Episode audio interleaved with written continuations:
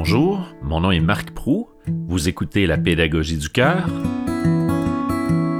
Bienveillance et résilience au service de l'apprentissage.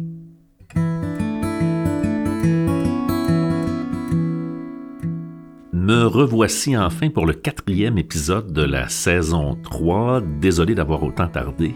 Euh, le début de l'année 2024 a été très occupé. J'ai déjà visité trois écoles, j'en ai une quatrième à l'agenda la semaine prochaine, mais je vais certainement pas m'en plaindre.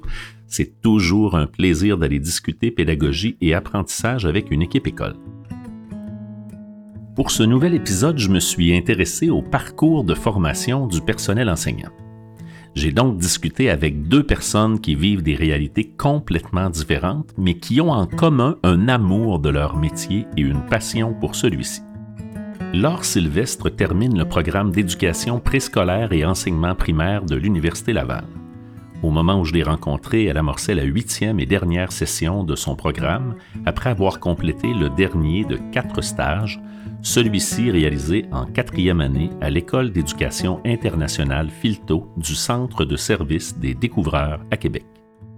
Au baccalauréat en éducation primaire, on est obligé de faire nos quatre stages aux quatre cycles. Donc, on doit toucher, oui, quatre cycles différents et quatre écoles différentes. Le préscolaire, premier cycle, deuxième cycle, troisième cycle, on est obligé de toucher à tout ça un peu pour voir aussi ben, qu'est-ce qu'on préfère.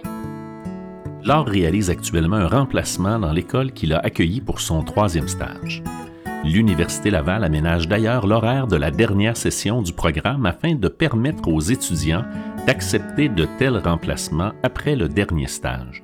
Nous, une des premières choses qu'on nous dit à l'université dans les premières sessions, dans les rencontres, c'est que les cours de la dernière session sont de soir et à distance pour nous permettre de déjà avoir des contrats ah, et déjà, déjà avoir fait l'assistance. Oui, Valérie Janson est pour sa part une NLQ, comme elle le dit elle-même, une enseignante non légalement qualifiée, travaillant à l'école secondaire Mirabel du Centre de service scolaire de la Rivière-du-Nord. Mère de trois enfants, en couple avec un conjoint qui a lui aussi trois enfants de son côté, elle a eu tout un parcours avant de décider de répondre à l'appel à l'aide des différents centres de services scolaires en pleine pénurie de main-d'œuvre. À la base, je suis une éducatrice à la petite enfance. Oui. Euh, j'ai travaillé comme éducatrice à la petite enfance pendant 18 ans. Suite à une blessure au dos, euh, je suis retournée à l'université. J'ai fait un certificat en gestion pour devenir coordonnatrice en service de garde à la petite enfance. J'ai été presque huit ans dans ce poste-là. J'avais un rêve qui était d'aller enseigner ma technique au cégep. Toutefois, euh, vu le nombre restreint d'éducatrices qui viennent se former, ben, on n'a pas besoin d'enseignants. Donc, mon rêve d'enseignante a été un peu mis de côté. La pandémie a déstabilisé Valérie, on le comprend facilement, et après quelques moments plus difficiles, elle reprend des études universitaires en psychologie.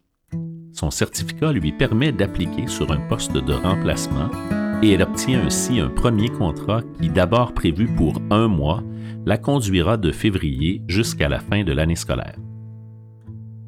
Là, étant pas qualifiée, j'ai pas accès au bassin, j'ai pas accès à la porte de l'emploi. Donc, je sais à un moment donné, à la fin de l'été, si mon école va m'offrir autre chose. Puis, j'ai adoré l'expérience de d'être employée. C'est drôle à dire, mais là, ça faisait longtemps que j'étais coordonnatrice, directrice. Oui, bien sûr. Je ne pas avoir de lien avec les autres, euh, impliquée syndicalement parce que c'est moi qui fais appliquer la convention collective. Puis là, d'avoir le ouf, j'ai pu ça gérer. Si je vois la secrétaire, il manque quelqu'un, c'est pas sur mes épaules. J'ai recommencé à dormir, ma qualité de vie et mon bonheur est 100 fois plus euh, élevé. Puis en septembre, je suis retombée par un hasard fulgurant sur le même poste. La personne que j'ai remplacée a pris une année sans solde. Donc, j'ai enseigné l'année passée aussi trois groupes français secondaire 1, la même tâche toute l'année. Puis cette année, en tout cas, j'ai presque la même tâche. J'ai deux groupes de secondaire 1 et un groupe de secondaire 2 j'ai demandé à Laure Sylvestre pour quelles raisons elle avait choisi ce programme de formation en particulier. C'est sûr que mon intérêt pour les enfants a toujours été là, à travailler dans les camps de jour, et les camps de vacances. Mais moi, ce qui m'intéressait du primaire, c'était d'enseigner tout de faire des sciences, de faire de l'écriture religieuse, ben, qui maintenant change de nom pour euh, culture et citoyenneté québécoise, de faire du français, des mathématiques, de, toucher un petit peu à tout. Je trouve que c'est tellement euh, formateur parce que c'est pas juste des matières que t'enseignes, c'est tout ce qui est euh, les règles de vie, comment se comporter. Oui, oui. Je trouve que de participer aussi au développement global des enfants dès un jeune âge et, et d'avoir comme une classe là, pour l'année, d'accompagner des enfants c'est de bâtir là, quelque chose avec eux sur euh, un an au complet. Moi, c'est ça que je trouvais wow, vraiment. Est-ce que c'est ça que tu retrouves dans les stages que tu as fait, dans le contact que tu as présentement avec tes classes? Est-ce que ça te conforte dans le choix que tu avais fait? Oui, tout à fait. Moi, ben, je veux dire, moi, de mon premier stage, j'ai, j'ai mis le pied dans une classe et je savais là, que c'est ça que je voulais faire parce que je trouvais que les enfants, ils, ils, ils étaient allumés. Ils aiment ça, apprendre aussi, de rentrer en contact avec les enfants, de créer un lien avec eux. Moi, je trouve que c'est la base de l'enseignement.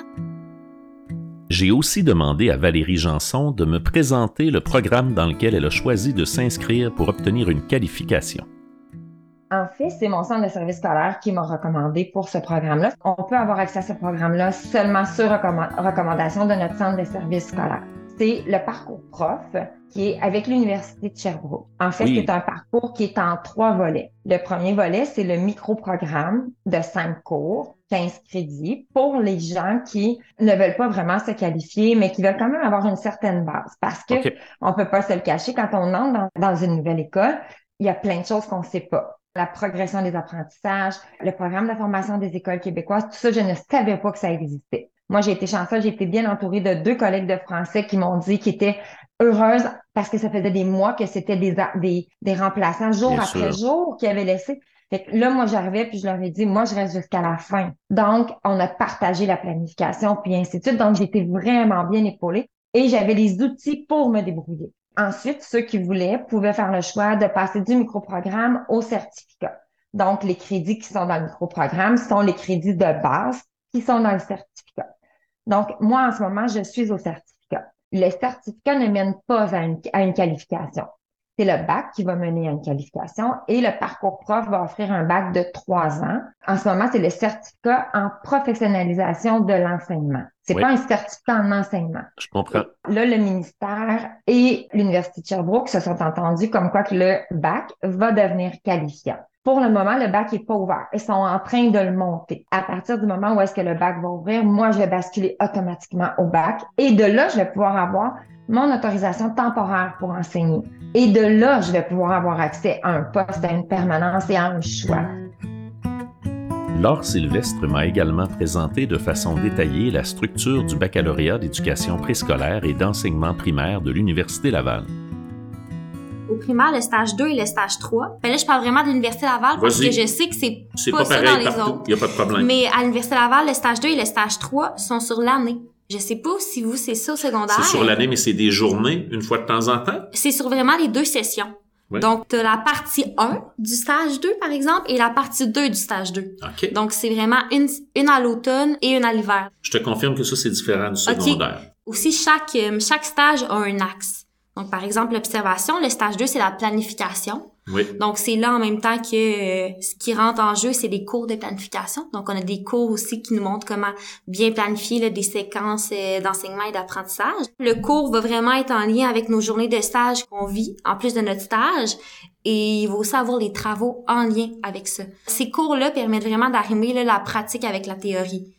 Après ça, le stage 4, j'imagine que c'est la même chose que ce qu'on vit au secondaire. Là, tu vas prendre en charge un groupe toi-même pendant un bon moment. Tout à fait. Tu vis dans le fond un début d'année. Donc, il y a de la planification des, premières journées pédagogiques, hein, du début d'année jusqu'à euh, la mi-décembre à peu près. Tu es en charge d'une classe. Je lui ai aussi demandé si elle pensait que le bac de 4 ans préparait bien les futures enseignantes à la prise en charge d'une classe.